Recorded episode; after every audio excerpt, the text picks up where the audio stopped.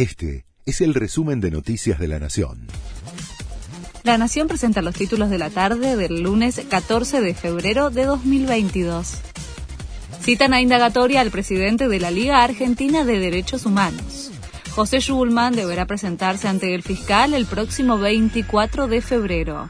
Tendrá que responder por los delitos de amenazas y lesiones leves agravadas por mediar violencia de género, luego de la denuncia de la empleada de la terminal de ómnibus de Santa Clara del Mar tras ser agredida por el funcionario.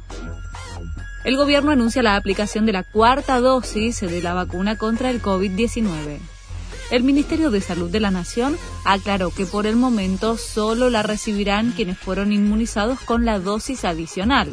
Dentro de ese grupo están las personas con inmunocompromiso.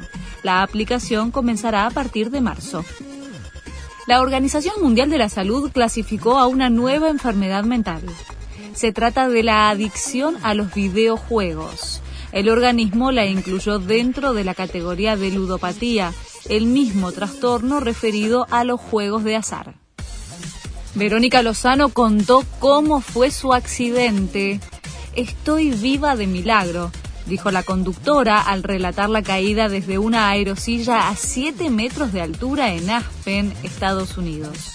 Será operada este jueves de ambos talones y la recuperación le demandará al menos tres meses.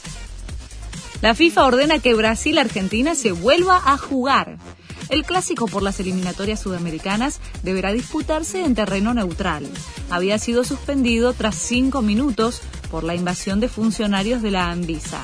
Además, Emiliano Martínez, Emiliano Buendía, Cristian Romero y Giovanni Lochelso, que mintieron en sus declaraciones al ingresar a Brasil, fueron suspendidos por dos fechas. Este fue el resumen de Noticias de la Nación.